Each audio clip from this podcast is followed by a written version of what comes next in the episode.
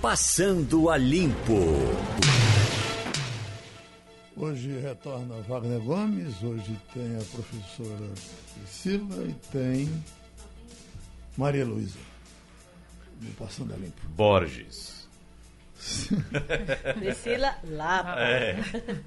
Wagner Gomes.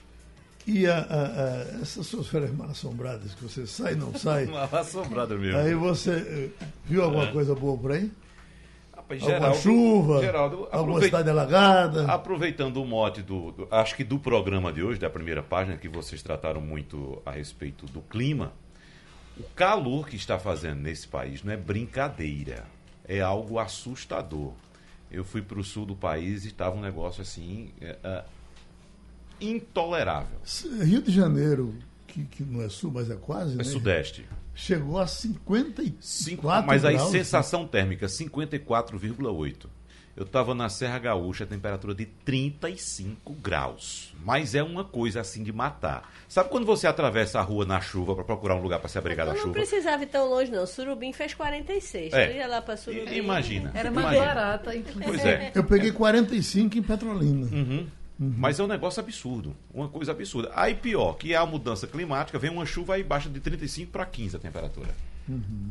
Não é? Mas o, o- o registro de temperaturas altas, eu, eu fiz até um vídeo, postei no meu Instagram, quando eu voltei para cá, que eu fui para o litoral sul, e é uma coisa de dar inveja. Nós temos o nosso calor aqui, né? o nosso calor na casa dos 28 graus, temperatura média. Eu fiz um registro de temperatura à noite, temperatura pela manhã, temperatura no meio do dia, e não muda. 28 graus o tempo inteiro. Mas então, você ficou isso é uma maravilha. sentindo- Não, isso é uma maravilha, porque, por exemplo, eu citei o exemplo da Serra Gaúcha. 35 graus, daqui a pouco cai uma chuva, em poucas horas cai para 15. Não tem organismo que Pois é, aguente. então tem que ter uma saúde de ferro para aguentar isso. Enquanto a gente aqui tem um, a gente tem o nosso calor aqui, mas pelo menos é um calor estável. Você sabe a roupa com que vai passar o dia inteiro.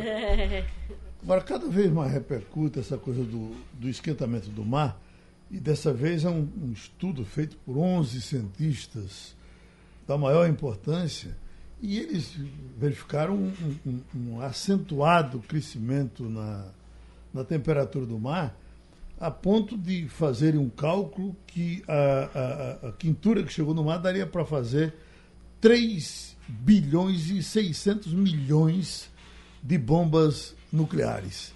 Isso é uma coisa que, vista assim de longe, assusta, mas a gente precisa se aprofundar mais conversando com esse pessoal e vai procurar fazer isso. Eita. Agora, o, o- o aquecimento global é uma coisa que já está perceptível. Antes a gente ouvia né, médias. Não, a temperatura subiu um, em média um grau. Subiu um grau e, e- e- um décimo. Não, agora a gente sente na pele que, de fato, os dias estão bem na, mais quentes. na verdade, eu- aquele professor que eh, semana passada falou com a gente, ele diz que há, há um, momento, um ciclo de radiação eh, diferente, né? É uma, uma- um momento em que a- o Sol, de fato, ele emite mais calor em nossa direção. É, é- são vários fatores, né? Porque a, a Terra ela ela está no meio de um, um, um sistema solar exposto a vários é, é, há várias interações com seus vizinhos, né? O Sol o principal deles.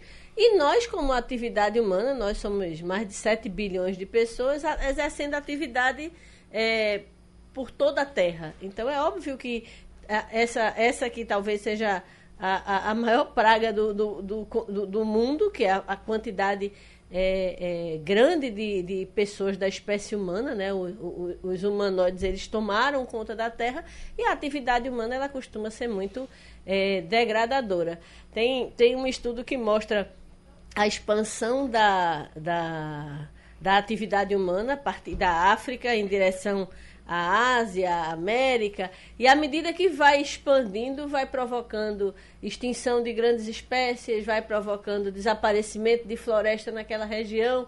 Então, há uma consonância. Se você colocar o mapa da expansão humana e o mapa da destruição do que tinha pela frente, eles são absolutamente coincidentes. Há quem compare, inclusive, Maria Luísa, aproveitando essa sua fala, o ser humano como um vírus ou um parasita no planeta Terra, que sai acabando com tudo, sai comendo tudo. Aí, só para dar o crédito, esse, esse mapa eu li num dos livros do Harari, né? Aquele historiador que eu até já citei aqui uma vez, que é o, o Yuval Noah Harari. Ele, ele mostra exatamente isso, a coincidência entre o mapa da expansão humana e o mapa da destruição do que tinha pela frente. Uhum. Doutora Priscila Lapa, é, essa informação aqui, doador de sangue agora vai ter direito a meia entrada é, para cinema, para teatro, para campo de futebol. Essa lei foi aprovada aqui no Estado, é uma lei estadual. Eu não sei qual é a sua posição, eu não vibro com esse tipo de lei. Eu, é, é, é, eu fui doador grande parte do tempo da minha vida, até que a hipertensão não permitiu mais, o, o, o, o EMOP não aceita doação de hipertenso. Então, a única vaidade que eu tinha na vida, que era de ser doador de sangue, acabou. Eu não tenho mais nenhuma razão, posso até ter, mas não tenho nenhuma razão para ter outra. E eu, acho, eu, preferia que isso fosse uma coisa, uma campanha educativa, que não fosse nessa coisa de comprar o cara para ele, ele, poder doar o sangue. O, o mundo todo, eu não digo o mundo todo, mas o mundo civilizado, tem doação de sangue, doação de órgãos, sem nenhum problema, e as pessoas fazem com a maior boa vontade. Como comportamento natural, né? Natural, Culturalmente né? estabelecido. Mas a gente uhum. no Brasil tem, tem que criar leis que induzam comportamentos. A gente estuda muito isso na academia. Até que ponto os comportamentos transformam as leis e até que ponto são as leis que moldam né, os comportamentos humanos. No Brasil, a gente tem esse hábito de esperar por uma lei para fazer ações que deveriam ser de comportamento cultural, deveriam ser né, construídas socialmente. Eu acho que já tentaram tanto. A gente vê períodos de carnaval, festas de fim de ano, né, os bancos de sangue apelando. Quem já precisou um dia uhum. de recorrer a um banco de sangue? Recentemente a minha filha teve uma dengue hemorrágica. Ela tem um sangue raro, ela tem B negativo, não é tão comum. Foi uma agonia para a gente conseguir. A gente só conseguiu uma bolsa de plaquetas para ela e acabou substituindo o tratamento por outras razões, pelo, pelo remédio, né, pela imunoglobulina. Mas quem precisa realmente ver como é difícil, assim, o comportamento das pessoas ainda é muito da emergência, né? Na emergência muita gente surgiu, né? Eu até hoje recebo pessoas que mostram, né? Eu fui lá, doei naquela época, foi em novembro do ano passado. Mas a gente não tem isso como um comportamento culturalmente estabelecido, normal, né? Eu vou ali, vou doar o sangue tranquilamente. A gente precisa de uma lei que diga como é que a gente tem que se comportar. E sem contar a efetividade né, dessas coisas. A gente vê que essa questão da meia entrada, por exemplo, eu não sei quem é, já adquiriu livro didático, por exemplo, com desconto de professor. Eu recentemente fui adquirir livro didático e agora eles têm uma série de regras pelo abuso que as pessoas acabam tendo quando você cria um mecanismo como esse. Então, muita gente utilizava o desconto de professor de maneira né, para comprar livro repetido, para comprar livro para quem não tinha o direito né, legalmente estabelecido. E agora você tem que apresentar a certidão de nascimento do filho, mostrar que você está comprando para o seu filho e não para revender. Imagina a quantidade de gente que deve ter utilizado o que seria um benefício, né, como como maneira de lucrar com, com isso. Então, no uhum. Brasil, a gente tem essas dificuldades. A lei da meia entrada, por exemplo, hoje tem, se você for comprar o ingresso, aí vai comprar pela internet, aí o cerco vai fechando exatamente para evitar fraude. Então, no Brasil, a gente cria lei, já tem que pensar em milhões de mecanismos de como é, blindar de comportamentos e eu lhe vão... digo mais, professora. É, a lei da meia entrada é a maior balela deste país. Ninguém vende ingresso pela metade do preço. Porque Major... sabe que 80% pelo menos daqueles falar. ingressos vão ser destinados a, a quem tem direito à chamada meia entrada. Então, o que é que ele faz? Numa planilha do empresário que monta um espetáculo, seja teatro, show, musical, seja lá o que for, se o ingresso dele para a planilha for de 50 reais, ele simplesmente dobra, bota 100. Agora mesmo você falou muito no mesa de bar do show de Cinderela, um show que foi reativado só por um dia, uhum. e está todo mundo lamentando que tenha sido somente um dia, o pessoal está querendo que volte a ser com a assiduidade que foi durante mais de 10 anos. Isso. A história que a sua mãe não contou. Exato. É. Foi super lotou. Uhum. A, a, as minhas filhas que moravam lá naquele tempo, da, elas moravam no, no teatro naquele tempo da Cinderela passada. Maravilhoso. Que começava de meia-noite. Meia-noite no Teatro Valdemar de Oliveira. Pronto, voltaram agora e voltaram vibrando. E, e vai ter mais, e vai ter mais, querendo voltar. E o pessoal, vamos até saber de Cinderela, do pessoal, se vai reativar em definitivo. E é bom que reative porque era interessante. Mas o que eu queria te dizer é o seguinte: quem tiver a curiosidade de perguntar ali àqueles barraqueiros do entorno ali do EMOP, pergunte quantos gringos passam por lá. Passam argentinos, passam. Uh, uh, uh, alemães, perguntam onde é o EMOP, onde é que eles querem fazer a doação de sangue, porque eles têm essa cultura tão grande no país deles Sim. que quando eles estão aqui querem fazer doação uhum. aqui. Exatamente. Exatamente. E tem algumas coisas. E não ganham entrada e não ganham nada. Eles, têm, uhum. eles aprenderam a fazer assim. Exatamente. É e um assim gesto, é melhor. É um gesto de solidariedade, de respeito ao próximo, né, de ajuda. E, e de, de, outra coisa, de empatia, que é aquele sentimento que algumas pessoas têm de se colocar no lugar dos outros. Saber o que é que o outro está passando. Tem pessoa precisando de sangue, você tem sangue aí à vontade, você não pode tirar um pouquinho do seu sangue para doar uma pessoa que está precisando. Uhum. Né? A mesma coisa é, é ainda discutida a questão da doação de órgãos. É um tema Quando, polêmico. Pois tem é, muita gente bastante que não... polêmico. Tem gente que não, simplesmente não aceita doar órgão de jeito nenhum. Se coloca no lugar do outro, está precisando uhum. de um rim, de um coração, de um pulmão, alguma coisa assim. Mas fa e, a, e a alternativa a doar é deixar a terra comer, né? Oi? Realmente é. É. é tão... Faltam as boas campanhas educativas e sistemáticas. Não é para você fazer um tiquinho. Porque, por exemplo, a, a, a, luz de Fernando Henrique eh, não teve doação para ninguém, mas teve uma campanha educativa e todos nós aprendemos que precisávamos economizar energia. Uhum. Foi muito mais produtivo do que aquele sistema que havia antigamente de horário de verão, não sei o quê, porque foi uma campanha e as pessoas ficaram conscientizadas que precisavam É outra coisa que está escassa é a educação de trânsito, né? A gente via aquelas grandes campanhas ah, do Detran, de atravessar na faixa, respeito a, e a gente não vê mais aquilo sumiu né, das nossas cidades uhum. e é muito mais o viés punitivo do que o viés educativo, né? É, e as duas coisas têm que funcionar em conjunto. Né? Até me dá uma chance de prestar homenagem ao guarda que fica ali na no cruzamento da Gervásio Pires, aquele cruzamento cheio de confusão ali que o cara pega e bota um uma carroça vendendo verdura uhum. debaixo do sinal. Exatamente. Que é. negócio, né? Ali perto do Shopping Recife. É, né? é. Olha, isso passa por educação de é, trânsito. É, isso shopping passa Boa Vista. Por, Boa Vista. Passa por fiscalização. É, o poder público que é conivente com esse tipo Aquele, tipo de situação. Eu, eu, queria dizer, para não esquecer, Wagner, aquele guarda que fica um, um altão, quando as pessoas é, é, superam a, a, a faixa, ele vai, ele fica fazendo sinal, uhum. manda o cara retornar, não fica multando, entendeu? Não sei nem se a prefeitura gosta disso, preferia que ele multasse, mas ele manda, é, recua, recua, recua, o cara recua, ele dá um aperto de mão de lá no cara, uhum. porque o cara recuou. E eu estou aprendendo Ou seja, ele. fica organizando o trânsito. Fica. É, ajudando a fluidez é. do trânsito. E quando o cara passa da conta, ele multa. E, exatamente. Mas, Geraldo, vou, é, é, é, quem sai daqui, do Recife, e vai visitar outro lugar, não precisa nem ser fora do, do, do, do Brasil, viu, Priscila? A gente percebe o quanto nós estamos atrasados no quesito mobilidade, no trânsito especificamente. Como é um absurdo isso aqui. O comportamento. Né, o comportamento das pessoas, a fiscalização, a falta de educação, a falta de campanhas de educação. Isso aqui é uma coisa é absurda. Um Agora, é um... na contramão dessa. A gente fez há uns dois anos atrás um vídeo só com gentileza no trânsito, de feitas a partir de câmeras de segurança. E eu fiquei bem impressionada, porque eram todos aqui no Recife e pessoas ajudando gente que caiu da bicicleta, ajudando gente a atravessar. Aí, assim, deu um certo alento, sabe aquela coisa do fim do ano? Ai, meu Deus, há esperança no mundo. Mas, de fato, a maioria, o que a gente vê por aí é de uma falta de, de, civilidade e passando adiante para as no, próximas gerações, porque diz que é o momento mais educativo da sua vida é quando você está sozinho no carro com seus filhos. Exatamente. O que você faz, aquilo ali, você está introjetando nele um comportamento. Então, se você está entrando pela contramão, se você está furando o sinal vermelho, se você está desrespeitando a, a, faixa de pedestre, você está dando a sinalização para as próximas gerações de que isso é o normal e que é uhum. assim que é o comportamento desejável. Agora, Exatamente. se você tiver acesso a, a a criança você tem, você vê como as crianças ultimamente têm sido educadas na nossa frente. Isso. Entendeu?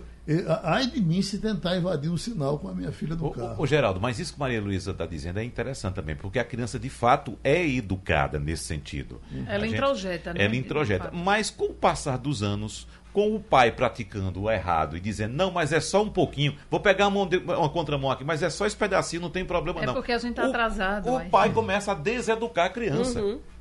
Né? É. E quem tem, mais, quem tem mais força nesse, o pai nesse processo o resto. é o pai ou a criança. Ou o resto, como a Maria Luísa está dizendo.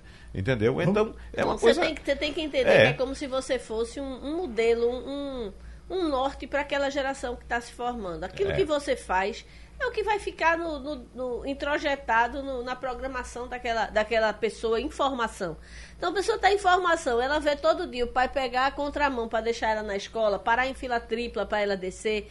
É óbvio que ela vai é, introjetar que esse é o comportamento normal e vai levar adiante e vai ensinar é. seus filhos a fazer o mesmo. E só para fechar o capítulo Discorra sobre suas férias, e aproveitando a questão criança, no meu Instagram, wagnergomes.wgnews, eu postei um vídeo da Serra Gaúcha de Gramado, que é um exemplo de civilidade no trânsito, inclusive com minha filha, atravessando na faixa de trânsito, a gente gravando o vídeo sem olhar, Priscila. Não precisa nem olhar. Você na faixa de pedestre, você nem olhar para se vem carro ou se não vem. Pode atravessar que todo mundo vai parar. Você que gosta de ler, pode abrir seu livro, seu jornal, atravessar a faixa de pedestre, lendo o jornal, que ninguém vai lhe atropelar.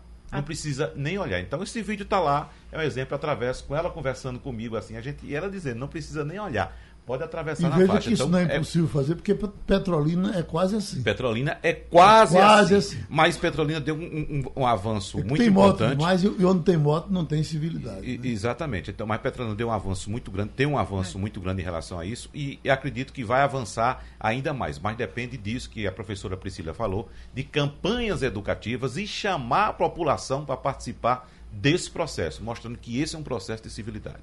Aqui está a informação de que o Estado está fazendo a licitação para comprar 170 desalinizadores. Não vou dizer, né? Desalinizadores. Desalinizadores, é. Veja, é, é um, é, é, é, uma campanha, é um, um serviço do governo do Estado e governo federal.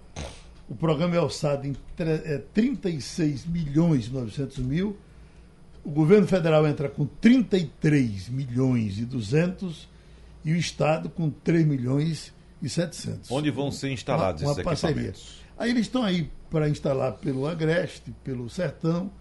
Eu, é, me, me chama a atenção que isso já tentou ser feito uma vez. Já. O governo Arraes tentou, isso. você conhece, eu conheço. Conheci. Na nossa região foram instalados alguns que terminaram sucateados é, em nada. Os chafarizes, né, Geraldo? Eram Sim. chafarizes com dessalinizadores. Agora, Geraldo, é porque o, o, o poder público tem o hábito de fazer as coisas inaugurar as coisas e deixar, e deixar para lá. Então acha que ali fica pro resto da vida. Então tem que ter manutenção. O problema desses desalinizadores não foi a questão da instalação, não. Foi o problema da, da falta de manutenção. Uhum. Então coloca lá e acabou.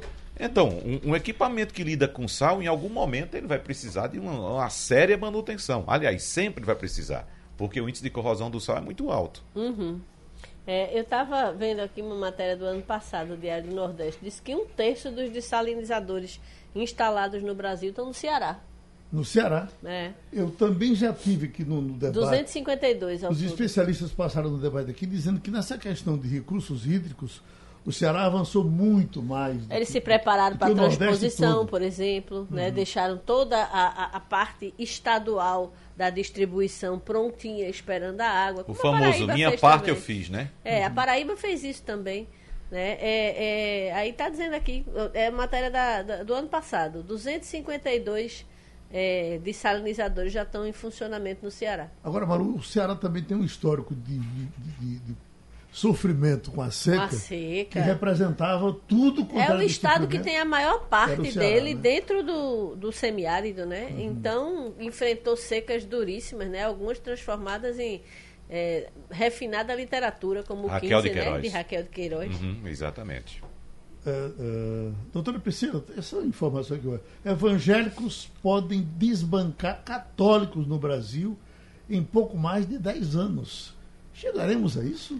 É matemático, né? Você vê quando uhum. vê qualquer estatística, o, o, crescimento, a taxa de crescimento do, do segmento evangélico, por razões, inclusive, da, da própria estrutura, né? Que é menos centralizada, que, pelo contrário, ela incentiva a proliferação né, de congregações e né, que isso se. Tanto que a gente viu o, o efeito eleitoral disso, mas sobretudo por essa capacidade que ela tem de entregar o comando, descentralizar o comando e conseguir entrar em lugares onde a igreja mais tradicional, de base mais tradicional, seja católica ou até do próprio segmento evangélico, não entra. Então, uhum. essa divisão que representava no início, quando a gente estudava esse fenômeno na academia, dizia-se a fraqueza do movimento justamente por essa descentralização que isso levaria vários centros de comando e faria com que o movimento, com o tempo, fosse perdendo né, a sua capacidade de agregar novos fiéis. Muito pelo contrário, a história mostrou que essa capilaridade explica o sucesso, né? Ele chega em lugares. É uma reação em rede, né? Eu acho que é muito semelhante ao, ao, ao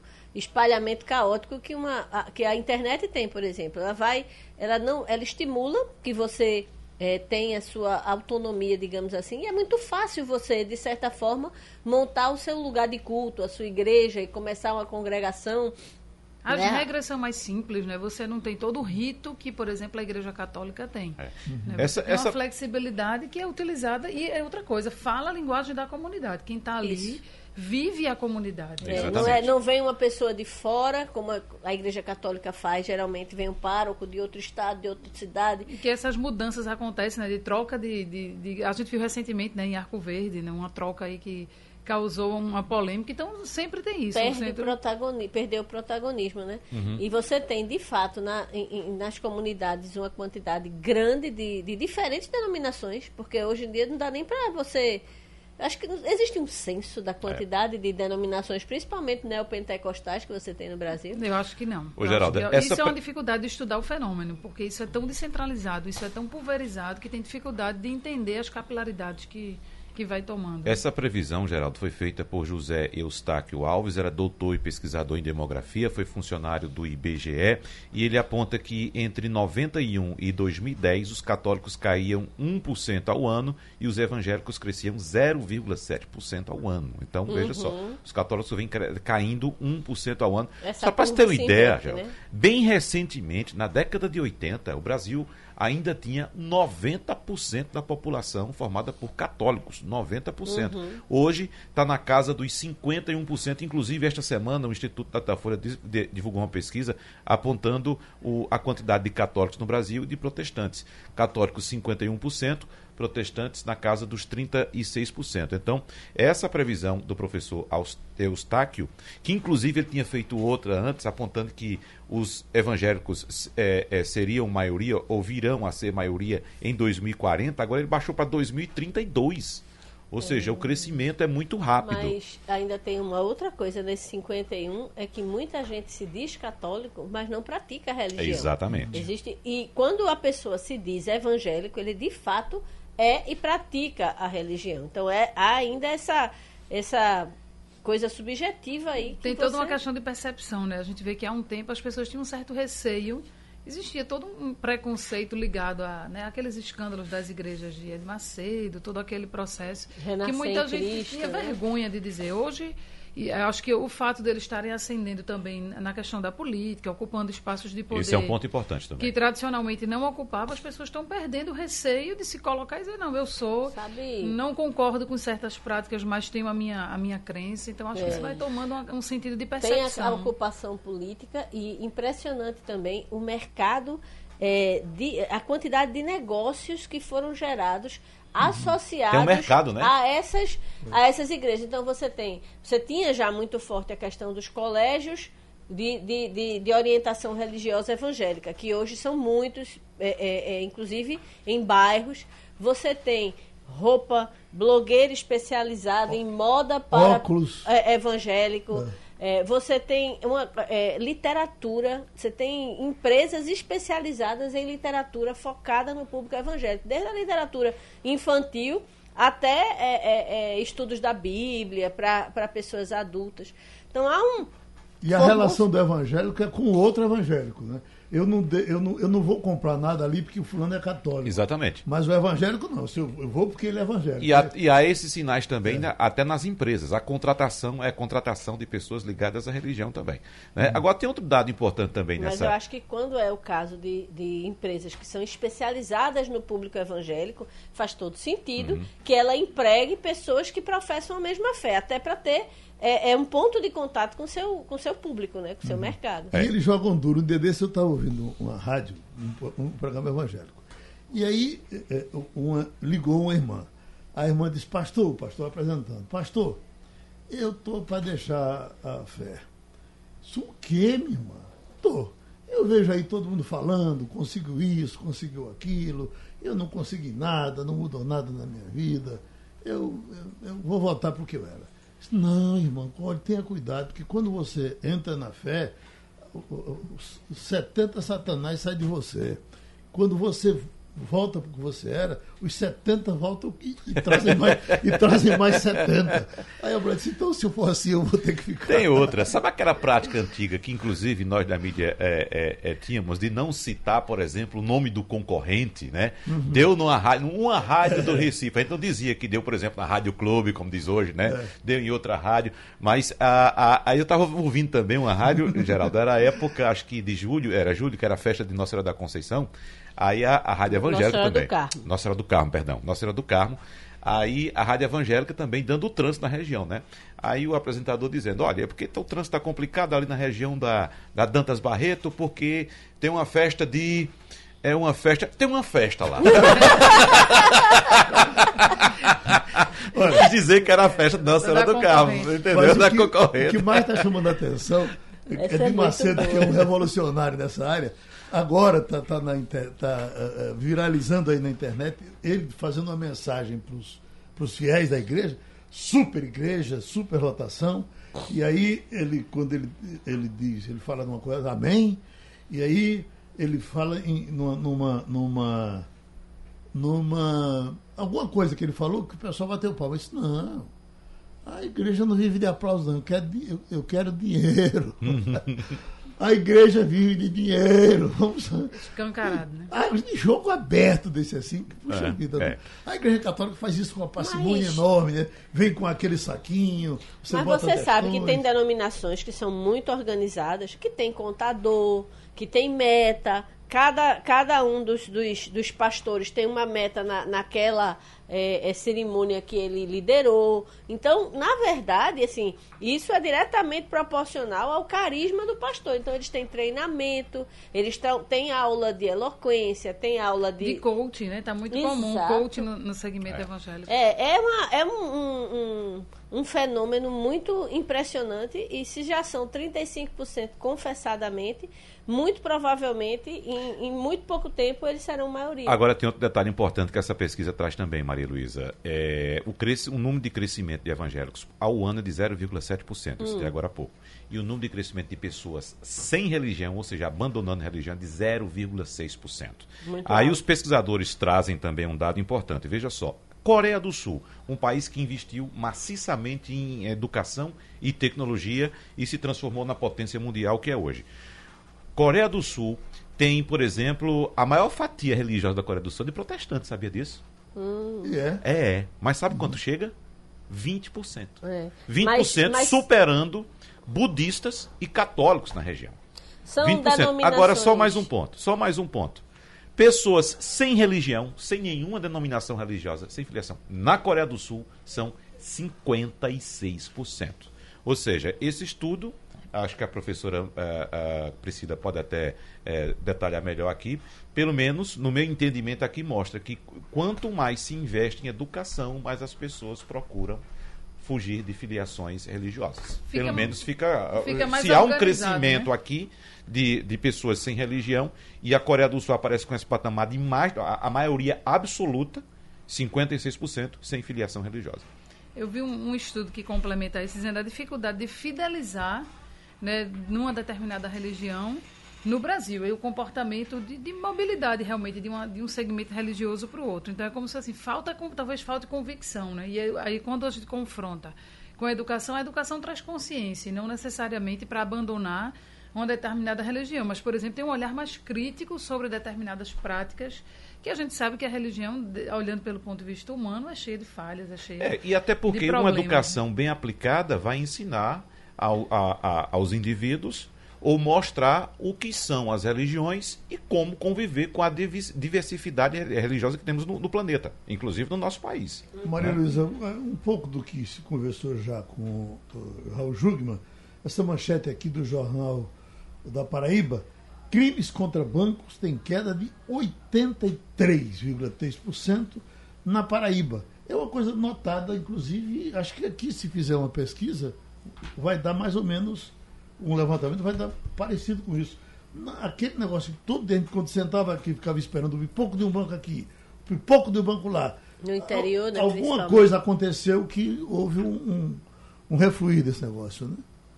É, uma, é, um, é um dado muito importante. É, é só Paraíba que você tem? Fala alguma coisa só, de Pernambuco? Não, só sobre o Paraíba aqui. 83%, um pouco Porque mais. Pernambuco passou uma época com várias cidades sem banco, que as Sim, pessoas tinham ainda que temos, né? viajar quilômetros e quilômetros para ir buscar o, o- o salário na outra cidade. O que a Paraíba está se destacando agora, o, o- o setor no qual a Paraíba está se destacando agora, é no setor corrupção. O que tem aparecido, decidiram agora mexer nas coisas da Paraíba, o que tem aparecido de corrupção na Paraíba não é brincadeira.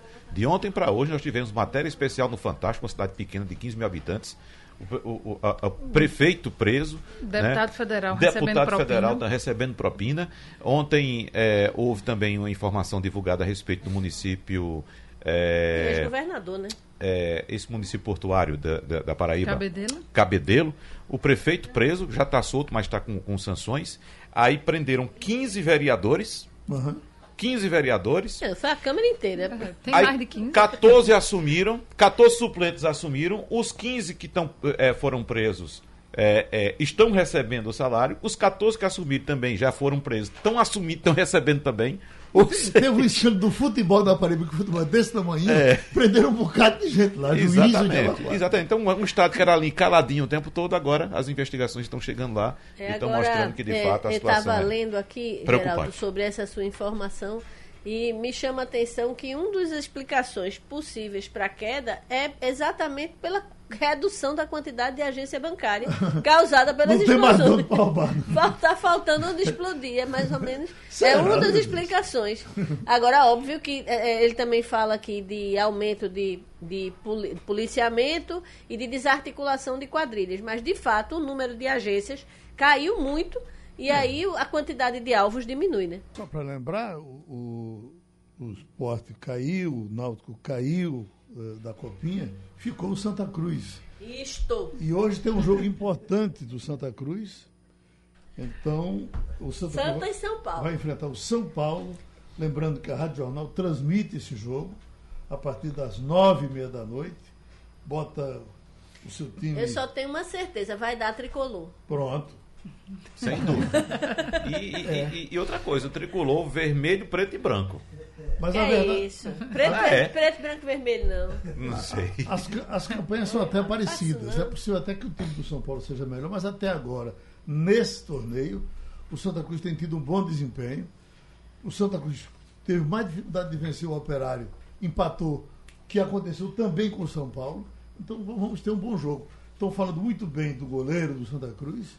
O, o- tem um atacante bom também, talvez sobre Gente, desse. pega esses meninos, bota pra jogar a Série C É o logo. que se espera. Né? Já resolve dois problemas. Então, Mas aí tem lembrando, a questão, se forem bons mesmo, aí deve ter Não gente de fica olho. um, né? Não fica um. É, Lembrando termina a torcida- copinha, vai tudo É. embora. Lembrar da torcida tricolor que a Rádio Jornal acompanha, com Haroldo Costa narrando, com Ralf de Carvalho comentando, com uh, a, a- a sua equipe forte, essa transmissão de hoje de Santa Cruz e São Paulo, em São Paulo, e a gente aqui querendo que o Santa Cruz vá para frente. Ou seja, Claro. a- a- o campeonato é de fute- futebol júnior, mas a nossa equipe é a titular de primeira. Sênior, total. Exatamente. É, vai ser carga total. Tem uma coisa também que nós, isso funcionou muito aqui, depois deu uma parada essa informação com relação ao negócio da tilápia para curas de Ah, queimado. doutor A pele da- Borges, né? Doutor, é, é o médico, o cientista esteve aqui e tal. Quando agora eu estou vendo, ó, Hospital Municipal Souza Aguiar utiliza a pele de tilápia para tratamento contra queimaduras. É, isso já vem sendo utilizado há muito tempo, Geraldo. Sim, mas Já faz um bom tempo que se Você utiliza. Mas sabe o que eu SUS fiquei. o é, SUS ainda não assumiu. é, mas ah, é- o SUS o não SUS assumiu. ainda não assumiu. Você sabe uma coisa incrível que eu fiquei bem impressionada? Aquela série bem famosa, Good Doctor, há três temporadas atrás fez menção ao tratamento desenvolvido por um médico que é pernambucano, né? O Marcelo Borges. E é, é, ele desenvolveu no Ceará, mas é- a origem dele ele é aqui de Pernambuco. E é impressionante. E é, o- o- um dos médicos tem um paciente todo queimado e ele resolve apostar num tratamento que, segundo ele, era revolucionário, que tinha sido desenvolvido no Brasil e estava sendo testado no hospital vizinho. E ele manda buscar as peles de tilápia para recuperar a, a pessoa queimada. Eu fiquei tão emocionada. E olha que já tem É, é, isso é da primeira da segunda temporada, ou seja, já é, já não foi nem esse ano, foi no ano Então, o passado. tratamento do, do, do médico Borges, né? Marcelo Que Borges. ele é, ele é aqui da, da, da, da Universidade de Olinda, né? Isso, É e professor. né? agora ele parece que foi desenvolver no Ceará, não Ah. sei se Universidade Federal do É, Ceará. ele, ele anda, ele anda ro- tentando isso de todas as formas. e Isso, tal. e é revolucionário mesmo, Uhum. né? E havia a possibilidade do SUS assumir e o SUS até agora não aceitou. E aí, essa. Não é fácil também para Uhum. ninguém, né? É, Política- exatamente. Não, antes de falar de política, Geraldo, eu queria falar a respeito eh, do aumento que teremos no preço das passagens de ônibus. Né? Lembrando que o ano passado, 2019, nós tivemos mais uma perda no número de usuários de transporte coletivo aqui na região metropolitana de Recife, 5%. A gente fala muito da importância do transporte público, do transporte coletivo, mas com essa situação que nós temos atualmente na região metropolitana do Recife, da péssima qualidade do transporte público, isso aí juntando ônibus e metrô, evidentemente que o trabalhador, mesmo aquele mais sacrificado, aquele que tem menos recursos, parece que ele trabalha, professora Priscila Lapa, fazendo de tudo para juntar um dinheirinho para sair do transporte público, para comprar uma moto ou para utilizar outro modal, porque de fato não dá para a gente E a razão maior desse aumento, que tem uma passagem que está chegando a 5 e alguma coisa, até falei com isso com o Diogo há pouco, eu estava vendo o levantamento, é, é em cima do abandono do passageiro ao Exatamente. ônibus. Porque se reduz Pelo a quantidade de usuários. Por outra opção que ele encontrou. Violência. E- Exatamente. Então, eh, reduz a quantidade de usuários, evidentemente que o sistema vai precisar vender mais, digamos assim, Aí quem paga para é o poder usuário. bancar. Aí quem paga é o próprio usuário que fica. Né? Mas tem a questão aí também do custo do ar-condicionado, que era uma exigência do passageiro, queria um, um conforto maior. Virou lei no né? Recife, né? Virou lei, então nesse aumento teremos 5 centavos referente ao custo da instalação, do da instalação não, da mudança da frota por ônibus com ar-condicionado. A Urbana está pedindo 14%, mas ninguém se assuste. Ela vai pedir 14, 30, 50, não vai chegar nisso aí. A gente sabe que pede um valor bem acima para negociar e ficar um pouco mais abaixo. Doutora Priscila, uma coisa aqui que é, que é o nosso sonho de que se resolva isso, mas os políticos não vão querer resolver, mas está aqui. Ó. FPM de janeiro caiu 13,16% e 32 municípios do Rio Grande do Norte ficam, sem, ficam com saldo zero no FPM. Quer dizer, se viver só do FPM já era o suficiente para acabar com o município. Né? É, é, mas não está dando mais nem para o cara viver. E quando falam em acabar com isso, tem um projeto do governo aí, talvez bem lúcido para resolver esse negócio, que é do Ministério da Economia, Aí a resistência mas é- já apareceram resistências de todos os lados para não acabar com esses municípios falidos. né? É.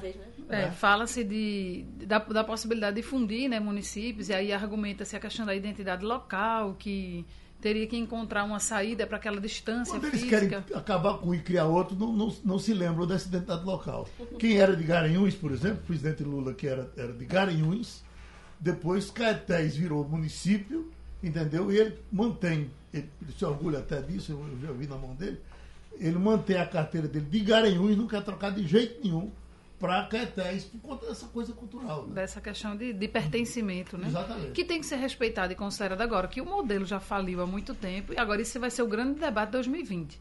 Né? Porque o governo federal parece não ter disposição para recuar dessa questão de financiamento do Estado, do tamanho da máquina. Hoje teve uma notícia né, de venda de, de patrimônio da União. Então, é, um, é uma linha de realmente enxugar o Estado.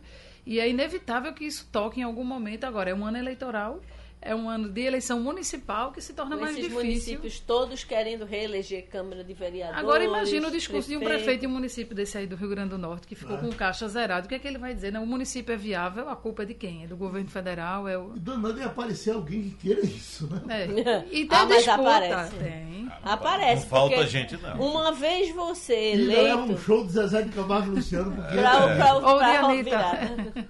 Você vê, e- essas pessoas, você tem que entender que essa estrutura zerada tem uma Câmara para funcionar e com toda a estrutura de cada um dos vereadores, porque cada vereador tem um assessor, tem um secretário, tem, Tem um uma pessoa para servir cafezinho, tem um motorista. Muitas vezes para se reunir uma vez por mês, porque tem Câmara que tem uma reunião semanal, tem Câmara que tem uma reunião quinzenal. Então tem Câmara que é assim, é uma, uma grande ficção, né? E se reúne basicamente para aprovar o que o prefeito pediu.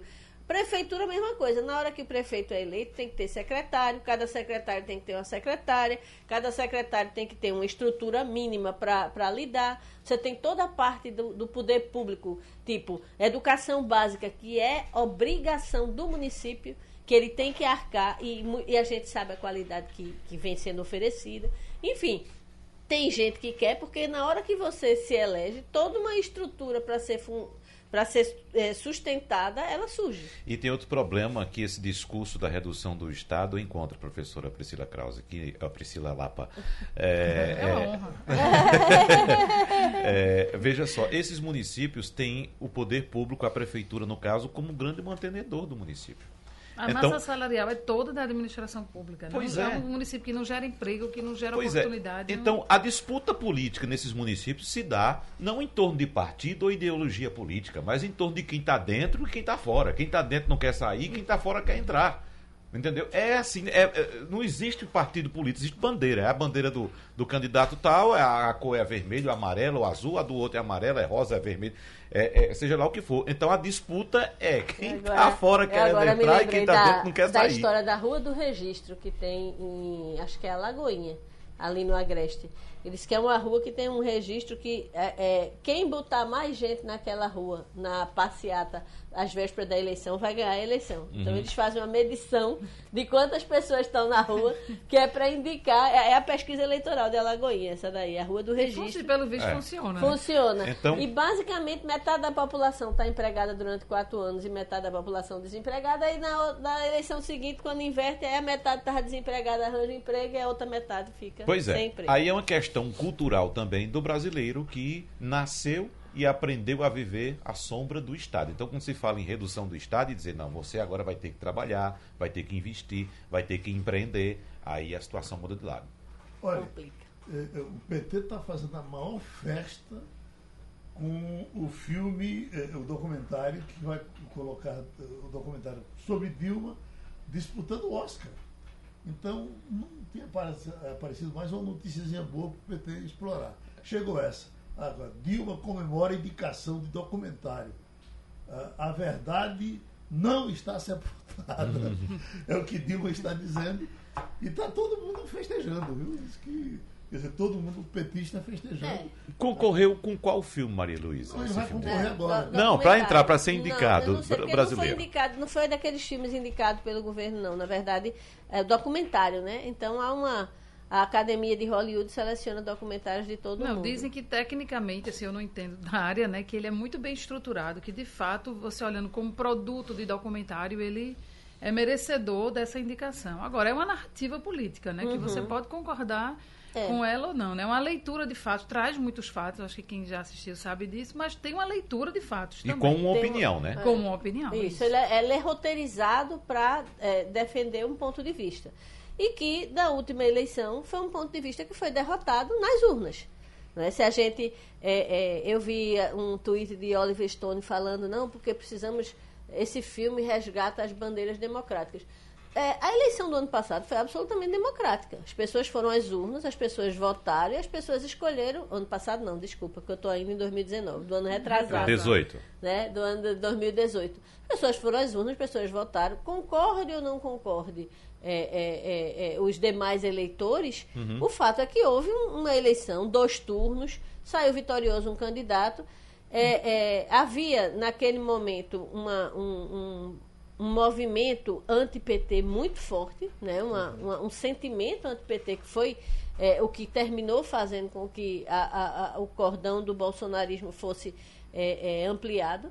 Mas, assim, é, é, o que não se pode dizer do governo atual é que ele não foi eleito democraticamente. Ele foi, está aí, pode-se pode -se fazer qualquer questionamento, até por conta de alguns pronunciamentos extremamente complexos e complicados que a gente ouviu, não só do presidente, mas de pessoas da família dele e tudo mais. Mas o governo foi democraticamente é. eleito. Agora, Geraldo, uma notícia boa que não vai se transformar em felicidade para os consumidores brasileiros, que é a redução do preço dos combustíveis, né? Sim, na, na refinaria. Chegar, 3%. Não, não vai chegar. Não vai chegar. Vai virar mais de não lucro. vai chegar. Exatamente. Veja só, o que é que a Petrobras faz? já uh, desde o final do governo Dilma, né, desde o impeachment de Dilma. Petrobras, para corrigir aquela distorção que foi aplicada pela sábia experiência econômica de Dilma Rousseff, de segurar os preços aqui para evitar inflação, acabou fazendo com que o consumidor brasileiro acabasse pagando mais pelo o, o, preço dos combustíveis. E aí a nova direção da Petrobras decidiu, sabiamente, corretamente, alinhar os preços dos produtos com o mercado internacional, no caso do petróleo com o mercado internacional. O que aconteceu? Nós tínhamos, é, no começo do ano, dia 2 de janeiro, o petróleo com o preço de R$ 62,25. 62 dólares, né? E 66,25, melhor dizendo, 66,25. Só que nesse dia ocorreu aquele fato do assassinato do líder iraniano, uh, mas como era noite, não interferiu em nada. No dia seguinte, o preço do barril já subiu para 68,60. Depois subiu para 68,91 e os, o, o, os procedimentos foram ocorrendo, os fatos vieram acontecendo, com o Irã atacando as bases americanas lá no Iraque, sem grandes consequências, e é o que aconteceu. Naturalmente, o preço do barril de petróleo começou a despencar. Foi para 68,27, 66,44, 65,37 e ontem fechou a 64 dólares e 20 centes, porque, de fato, a situação se estabilizou no Oriente Médio, principalmente depois daquela trágica né, ação do, do governo iraniano de derrubar um, um avião hoje civil. anunciou que vai prender todo mundo que, tá, que teve envolvido naquela ação terrível, né? É. Aquele verdadeiro atentado. Aí, resultado, o preço da gasolina nos postos, hoje, em média, no Brasil, está na casa dos R$ 4,56. Na verdade, 4,558 e esse preço não deve, essa redução que foi anunciada nas refinarias, não deve chegar ao consumidor. Do assunto, dos assuntos que tratamos aqui, a religião foi o que mais prendeu as pessoas. Paulo Leal está em Brasília dizendo: no Brasil só existem dois tipos de negócios lucrativos: criar um partido ou fundar uma igreja. Raul, e quando faz os dois? Raul está em Vitória, diz: rádio e TV foram monopolizadas pelos evangélicos. Paulo uh, Leal está em Brasília, diz. Só em Brasília são contadas 5 mil igrejas evangélicas. Diferentes de denominações ou unidades de igreja? Não, acho que de, dessas. Centros de culto, né? Exato. né? Se você for por aqui também, é muito difícil uma rua que não tenha uma igreja evangélica em bairro, em subúrbios, né? Muito difícil. É, é muito difícil. Aí, olha, e tem umas igrejas assim que são de pastores que participavam da denominação, aí sai, monta a própria igreja, né, uma igreja pequenininha, fica lá no bairro. Então, isso, por exemplo, não acontece na igreja católica. É. Você não abre uma filial da igreja católica assim, simplesmente. Imóveis destinados a culto religioso no, no Brasil são imunes à cobrança de imposto. Então, toda vez que você tem uma casa dessa destinada a culto, ela não paga IPTU, é, se você tiver, por exemplo, é, é, qualquer atividade lá, ela, ela é isenta, isenta, não é nem isenta, ela é imune, né? Porque é uhum. é constitucional. Né? Aí, assim, de repente, se, se é, é, pode até explicar muito dessa fragmentação, uhum. né? Porque você cria uma nova unidade e você leva dentro daquela unidade também todas as isenções. E agora a intenção também do presidente da República de subsidiar a energia elétrica dos templos, né? Agora, Ele não, a gente, né? Quem vai pagar somos nós. José Andrade está em Gravatar. Veja que pulsão ele tem com relação a isso. Ele disse. É... Não, não é, não é, não é de José. Ele está dizendo o seguinte: ele é pastor. É... Ele é pastor e disse: vejo com muita preocupação isso. Porque eu sou a pastor. A pulverização? É, é, ele diz que esse crescimento do evangélico desordenado ele vê com preocupação, porque ele é pastor de uma, de uma igreja tradicional, talvez batista. batista né? presbiteriana. Uhum. É, as denominações mais Exatamente. antigas, né? Que, uhum. que, de certa forma, tem um certo preconceito, por que não dizer, com relação às neopentecostais. Que, que são é, essas que ajudam mais a denegrir, às vezes, é. a imagem. Né, Só me permita, é Alexandre Andrade, agora eu cheguei, ele é, ele é do Cordeiro e diz, sou pastor evangélico de uma igreja histórica e não vejo com bons olhos esse aumento numérico. Entendeu? Entendi. É como se fosse uma preocupação com isso, né? Uhum. Com, com, a qualidade, com a, né? com a relação original. Né? Da, da, Não dá para a gente comparar, por exemplo, essa igreja ali da, da beira do canal da. Da torre? É, aqui, no nosso cruzamento aqui, uhum. é, na frente do Bom Preço ali, uma igreja tradicional, perto do Americano Batista. O Americano Ah, Batista. é a Batista. A Igreja a Batista. Igreja Batista. É. é. Pri- Primeira igreja Aquela- batista da Capunga. A da, a- aquela da Boa Vista e tal, são, são, são pastores mesmo, são coisas organizadas, diferente de um bocado de coisa que Não, e você tem ali um seminário de formação de, de, de novos pastores, ali naquele, naquele conglomerado, né? O Seminário Teológico Batista, que fica. é, A entrada para ele é pela rua Padre Inglês.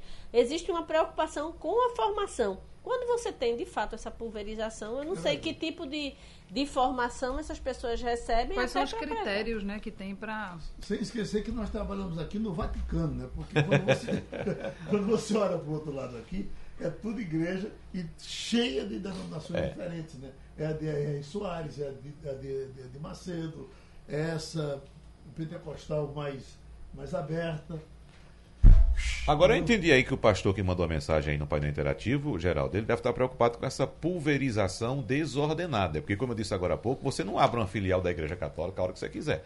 Mas um pastor que está, por exemplo, participando de uma certa denominação, ele pode simplesmente sair, alugar uma casa, como Maria Luísa citou aí, com todos os benefícios, colocar o nome lá da denominação e pronto. E vai à Igreja Evangélica. Vamos É, embora? vamos lá. Terminou o passando ali. Passando a Limpo.